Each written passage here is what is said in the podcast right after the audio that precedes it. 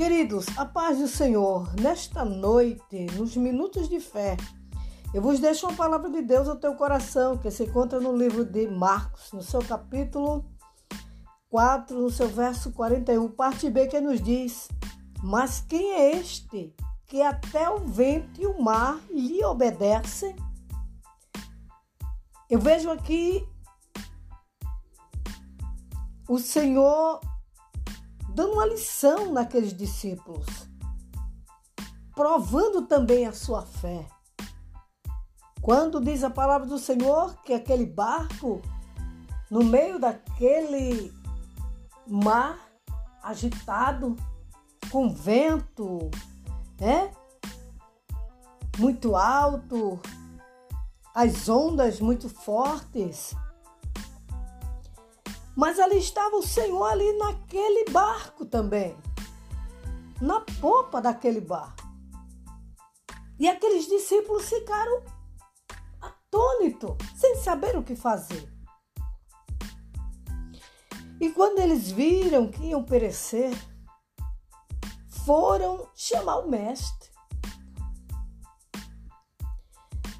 E o mestre despertando, repreendeu naquele momento o vento e disse ao mar: cala-te e aquieta-te. E o vento, querido, querida, se aquietou e houve grande bonança.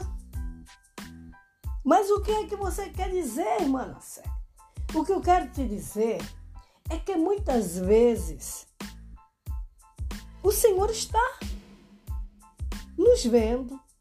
Ele está contemplando tudo, o que estamos passando, a dificuldade que estamos enfrentando, os vendavais, o deserto. Mas ele está observando até aonde a gente vai chegar. Porque ele tem nos dado, querido, fé.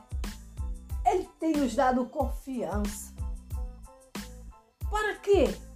Para que a gente acredite mais naquilo que ele nos ensinou. Ele disse que nas nossas mãos tinha poder, que a nossa vida era cheia de unção,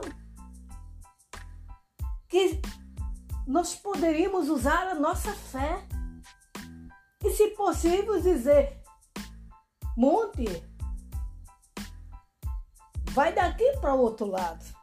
E muitas vezes a gente não usa a nossa fé que Deus nos deu e achamos que não podemos nada, que não fazemos nada.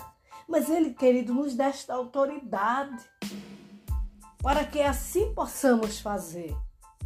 Na enfermidade, nas dificuldades, a gente tem que se encher de fé e acreditar que seremos vitoriosos. Então, a partir de hoje, não fique pelos cantos da parede, se sentindo coitado, coitada, sem ação, sem poder fazer nada, porque o Senhor te deu. Ele te deu algo precioso que é a fé.